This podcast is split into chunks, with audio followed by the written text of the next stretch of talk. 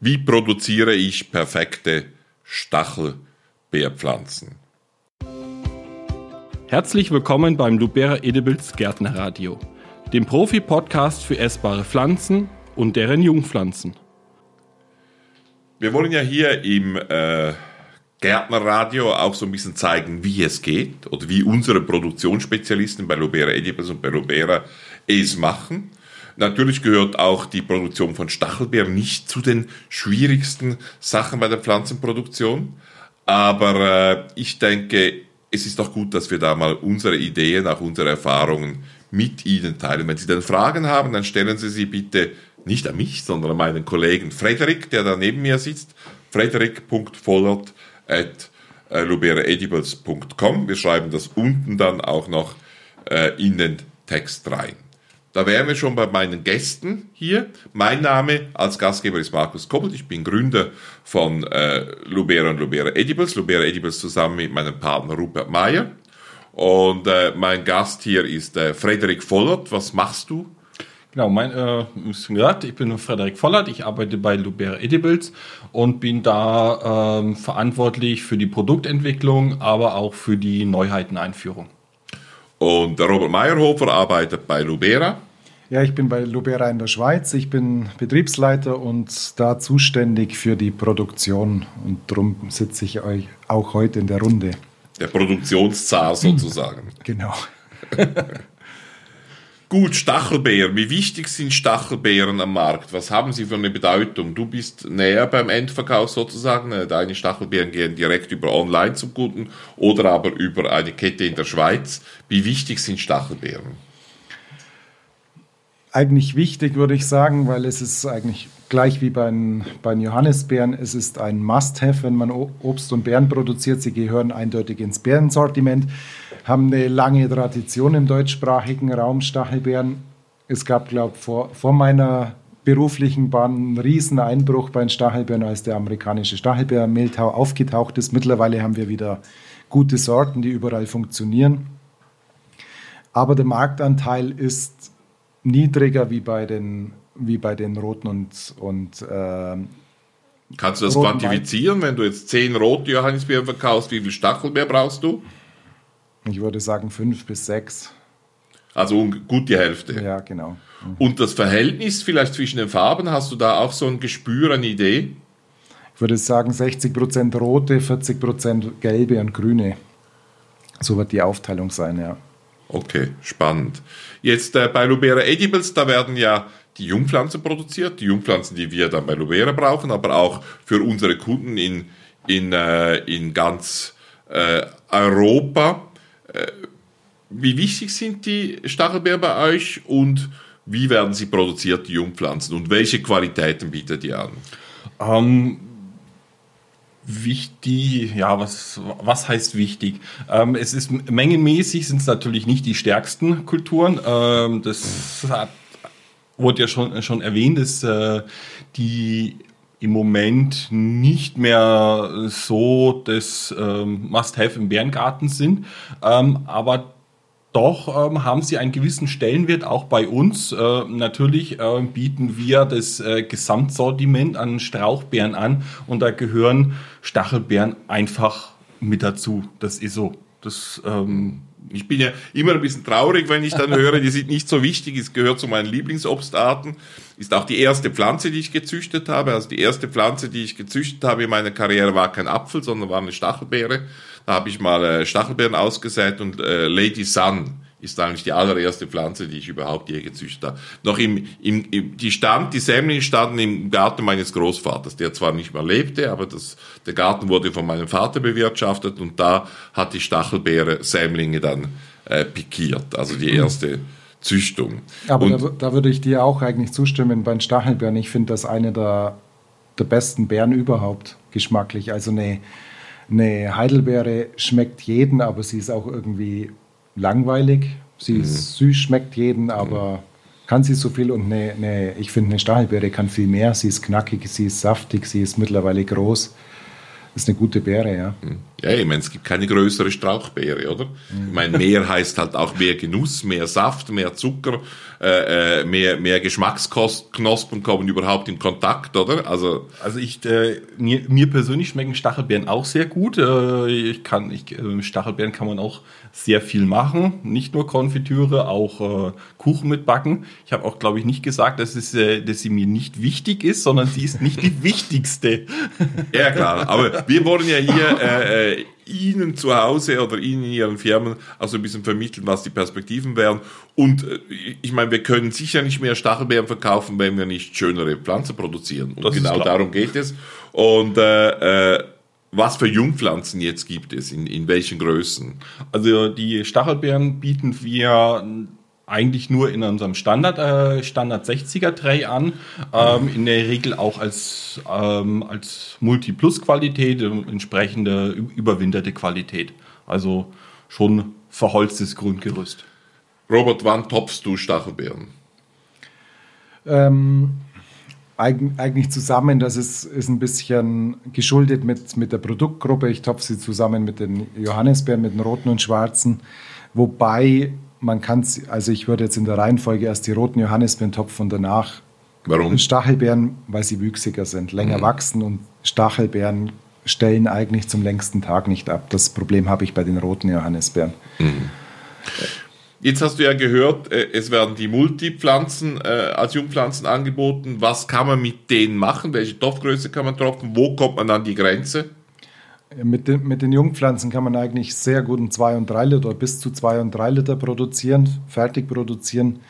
Beim 5 Liter komme ich ein bisschen an die Grenze. Darum war ich jetzt selbst ein bisschen erstaunt, dass, dass die Größe, äh, die 9, 9, äh, 9 cm Topf, dass, ich, dass ihr die nicht habt, weil jeder, der einen 5 Liter topfen will, kommt ein bisschen an der Grenze. Wir haben das auch schon gemacht und haben Plax direkt in 5 Liter getopft geht, aber. Auch die Stabilität der Pflanze genau, ist dann man so. Man muss sie wahnsinnig treiben und sie ist, sie ist eher dünntriebig und nicht ganz so schön, wie wenn man jetzt eine 9er Pflanzen, äh, TB9-Pflanze topfen wird in 5 Liter. Ich, ich glaube, dass ja natürlich nur die kleine Jungpflanze anbietet, das ist natürlich der Tatsache geschuldet, dass äh, wie Johannisbeeren die meisten Stachelbeeren halt im 1 bis 2 Liter Topf angeboten werden.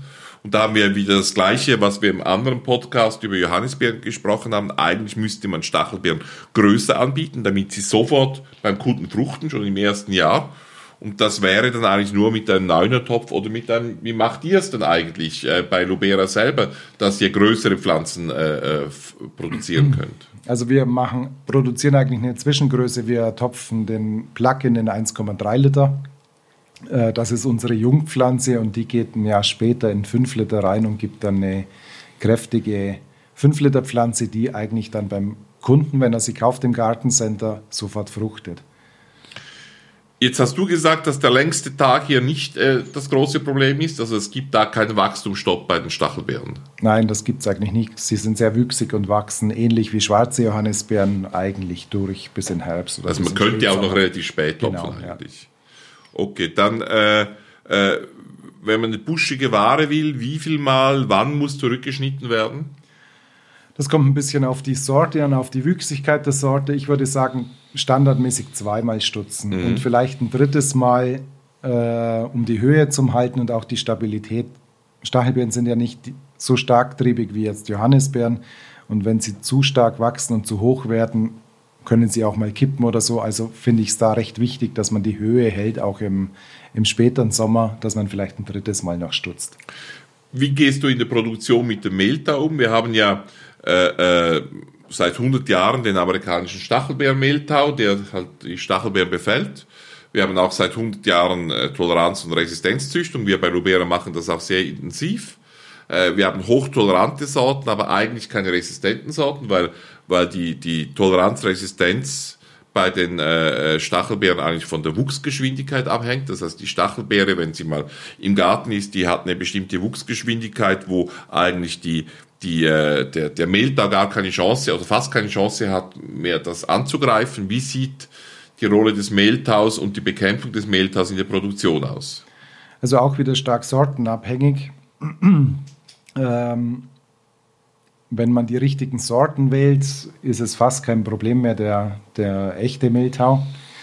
Ähm, wir verwenden in der Produktion in der, im Schweizer Betrieb seit zwei Jahren effektive Mikroorganismen kombiniert mit anderen Pflanzenextrakten. Und da hat man oder kann man das Problem mit echten Mehltau und auch Blattfallkrankheiten recht gut kontrollieren. Wichtig ist ein engmaschiger Pflanzenschutz, sei es jetzt konventionell oder, oder auf Basis. Was heißt das engmaschig? Ähm, also bei ähm, effektiven Mikroorganismen, Pflanzenstärkungsmittel, Feichen, Pflanzenschutz im Abstand von einer Woche, von sieben bis acht Tagen. Konventionell sagt man zehn Tage, also das heißt auch, ich muss ein bisschen öfter spritzen, als, als wenn ich es konventionell machen würde. Aber wenn man da keine Lücken reinbekommt, ist die Blattgesundheit eigentlich kein großes Problem. Kann man Gruppen bilden bei den Sorten? Gibt es Sorten, die tendenziell anfälliger sind und andere weniger anfällig? In der Produktion? In der Produktion, ja, ja, das gibt es sicher. Also wenn ich jetzt ähm, vom Lubera-Sortiment äh, rede, Lubera-Sorten ist sicher Lady Late und Lady Sun eine der besten Sorten, die fast nie oder eigentlich nie Mehltau bekommen. Äh, also die Dornenlose, die, die, die mit Dornen, wenig Dornen. Die Dornenlosen, ja, genau.